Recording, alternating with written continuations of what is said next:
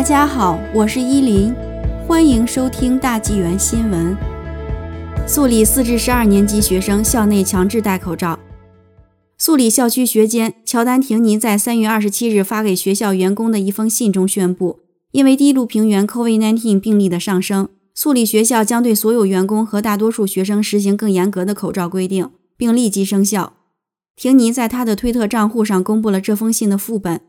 新规定要求素里学校的四至十二年级的学生在所有的室内区域都必须戴口罩，即使他们与自己的学习小组在一起，也要戴上口罩。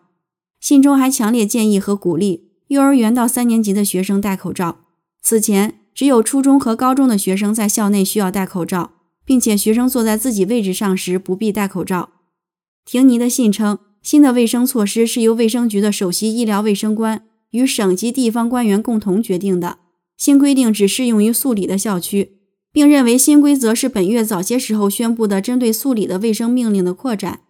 廷尼在信中写道：“这将是一个受欢迎的消息，将为我们的员工和学生提供额外的保护层。